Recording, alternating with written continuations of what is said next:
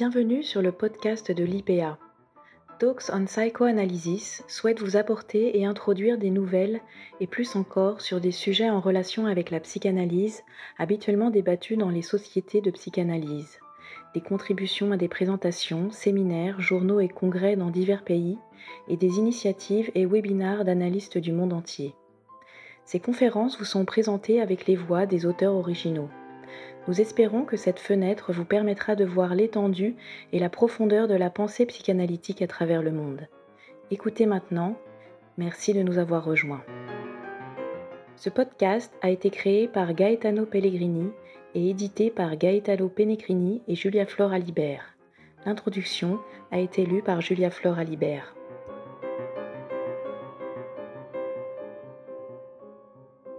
Martine Burdet est membre formateur de l'Association psychanalytique de Madrid et membre de la Société psychanalytique de Paris. Elle est directrice générale de l'e-journal Psychoanalysis Today, ex-secrétaire générale de la Fédération européenne et chair d'un groupe de travail sur l'analyse à distance.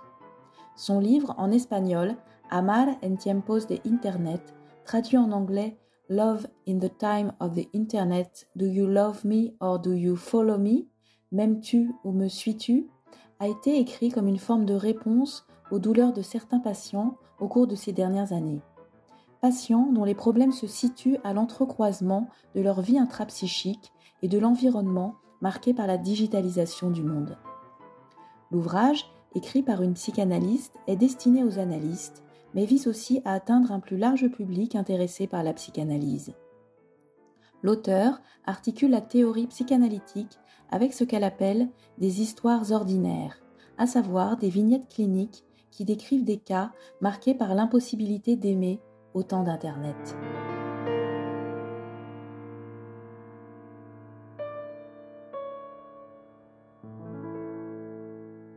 Mon livre, intitulé en espagnol Amar en tiempos de Internet, traduit en anglais par Love in the Time of the Internet, Do You Love Me? Or Do You Follow Me, M'aimes-tu ou Me suis-tu, a été écrit comme une forme de réponse aux douleurs de certains patients au cours de ces dernières années.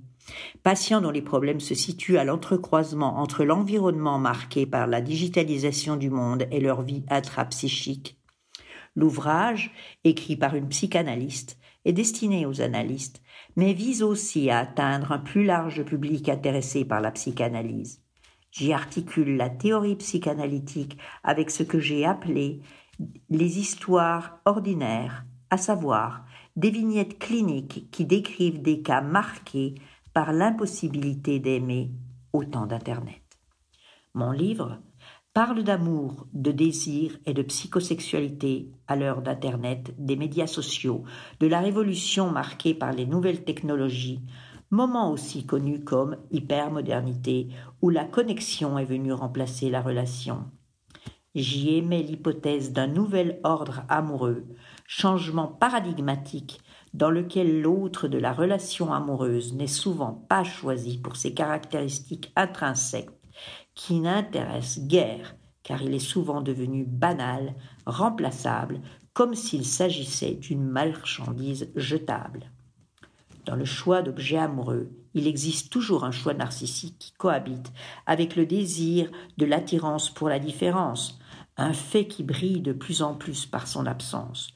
Ce dont je parle ici, c'est du glissement narcissique de l'amour vidé de sens quand il n'est plus que narcissique, et de ce mal d'aimer en relation avec un usage particulier des nouvelles technologies à ses fins. Pour cette raison, j'ai écrit le mot amar dans la version du livre en espagnol et love dans celle en anglais de mon sous-titre Me amas o me follow, traversé par aobas, au lieu d'écrire a ou O tout simplement, sacrifiant l'orthodoxie grammaticale à l'expressivité et au fait de rendre compte de l'articulation entre l'intersubjectif, l'affectif et le monde digital. Quarante ans de selfie. Quand Arobas traverse l'amour, Narcisse, comme prototype de l'amour de soi, chante triomphant à plein poumon tandis qu'Eros se meurt.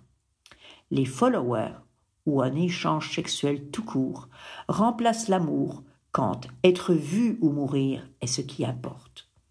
Les applications et les nouvelles technologies, progrès indéniables et révolutions de poids, sont abordées ici sur le versant de leur utilisation à des fins narcissiques compensatoires et défensives.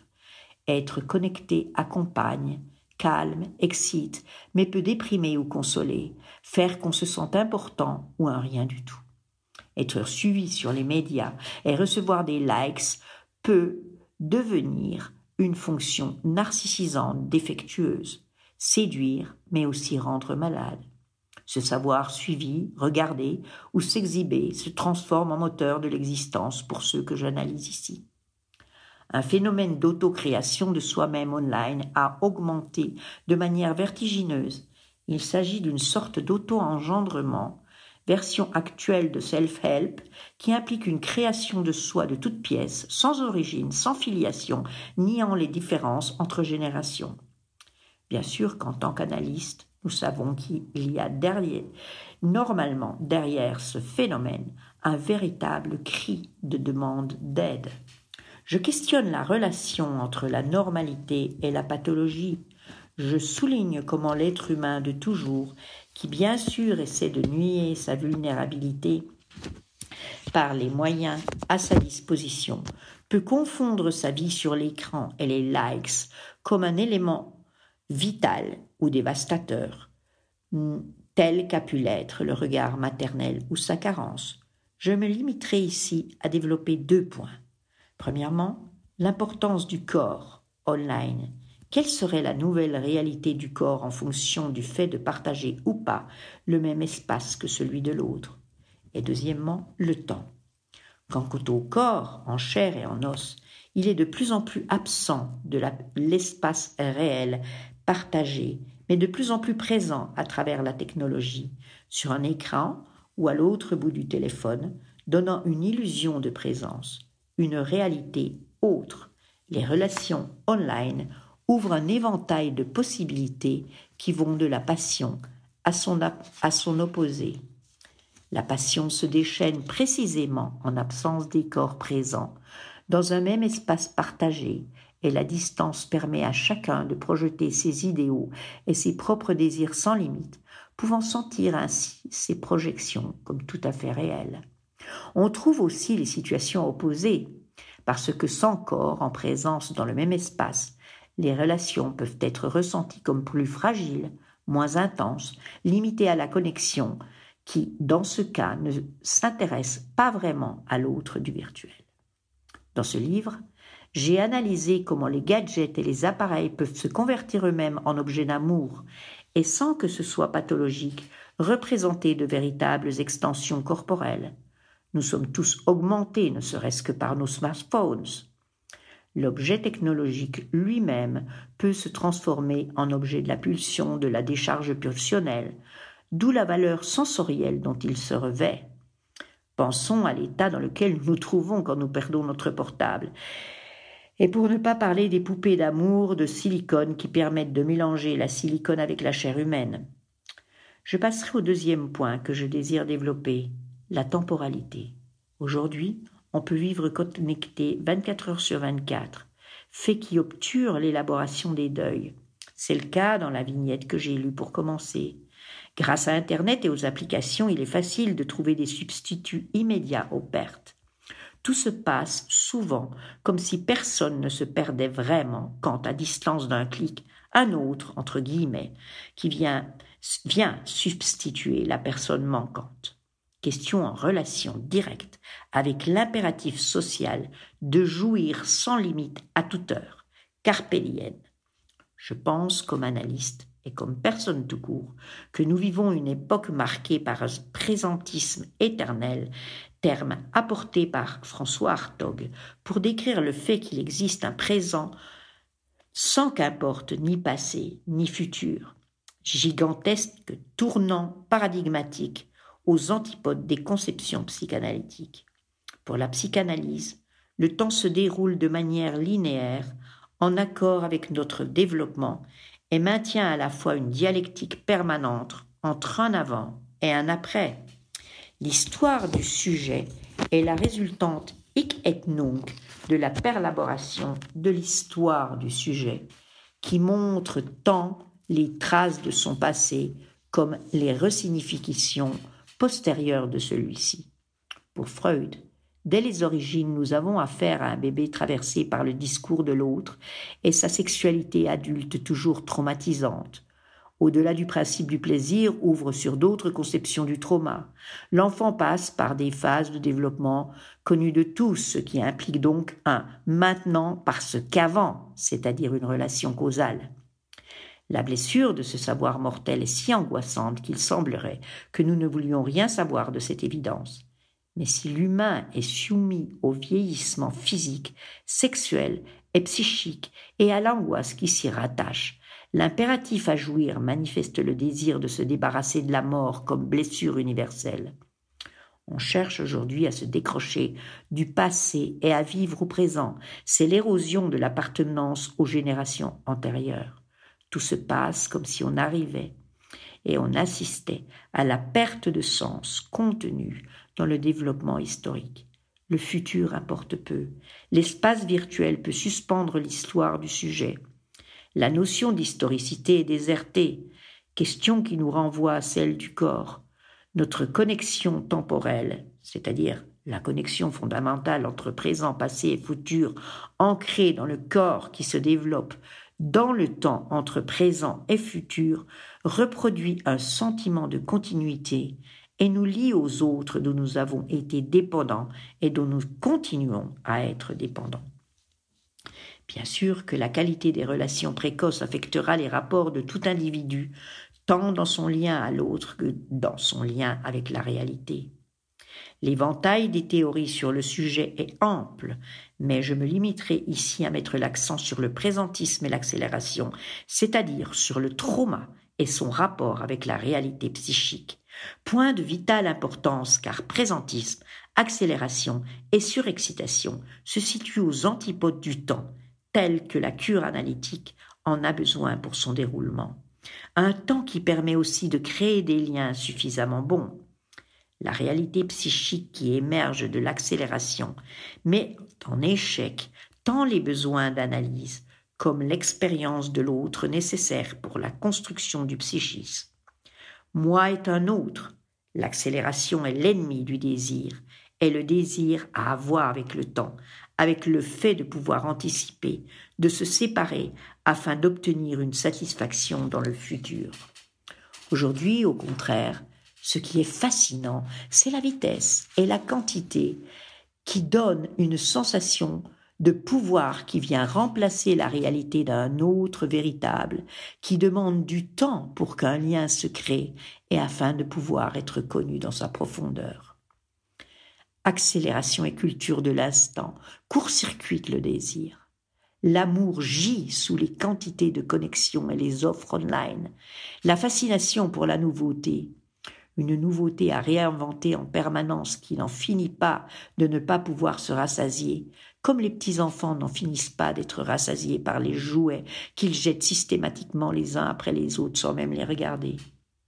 Dans notre monde actuel, il semblerait que le plaisir ait pris la place du désir. Penser agonise pour mieux fuir de la solitude et de l'angoisse. C'est comme cela que beaucoup se connectent derrière un écran pour compenser l'absence. C'est le cas des milléniaux, de la génération Z, qui n'aiment pas converser et pour laquelle une image vaut mille mots. Pour ces jeunes-là, le paradigme de la profondeur s'est déplacé sur la surface rigide des écrans. Et dans ce monde de superficie plate et de goût pour les connexions, le trauma est ce qui vient percer, casser, sans qu'on s'y soit préparé, les chaînes connectées. L'énergie en quantité sans fin, non métabolisable, est à la base de la première théorie du trauma et favorise l'agir plutôt que le penser ou l'agir de ce qui ne peut pas être pensé. On agit pour décharger, pour se détendre, en oubliant de penser, L'acte est chargé de sens et de signification qui s'ignorent parce qu'inconsciente. Ce serait comme une espèce d'absence qui évoque une condensation passé, présent, futur. Ce qui est actuel, c'est l'effondrement de la pensée. de plus, le temps de souffrir. Quand le chien meurt, on en achète un autre. On sort pour oublier les peines des ruptures amoureuses, ou on cherche un autre visage parmi des milliers, à distance d'un clic sur une page choisie à ses fins.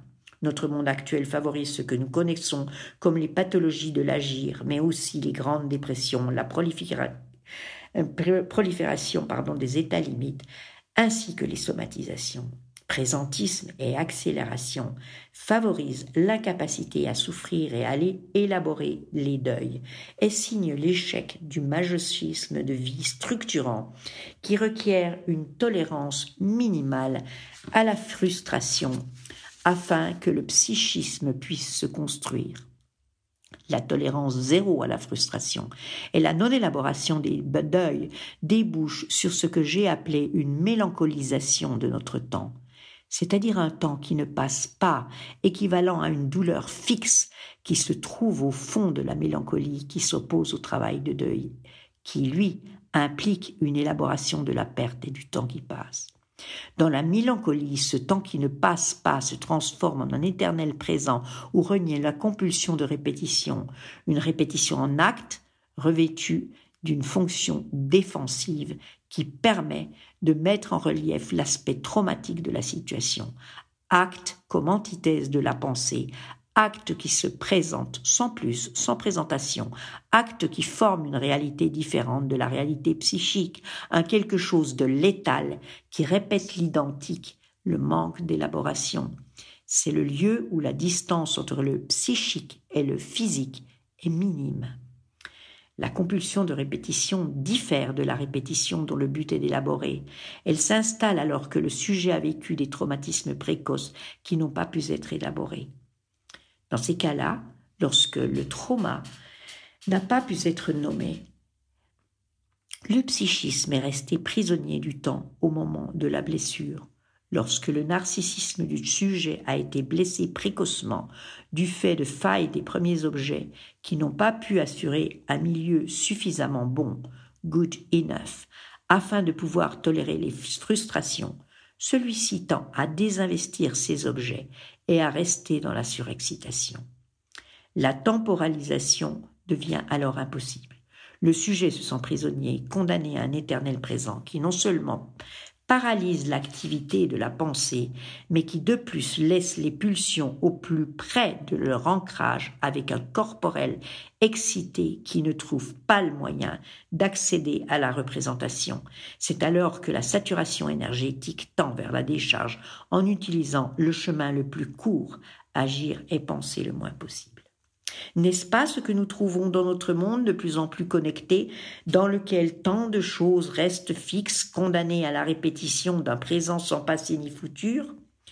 Pour conclure, dans le monde des rendez-vous et des relations online, l'absent au rendez-vous, c'est l'autre aimé et désiré pour ses différences et sa complexité, remplacé par le choix de double et des procédures d'auto-engendrement de soi-même par la création d'un profil de soi créé de toutes pièces, ou encore l'exhibitionnisme est la quête assoiffée de like.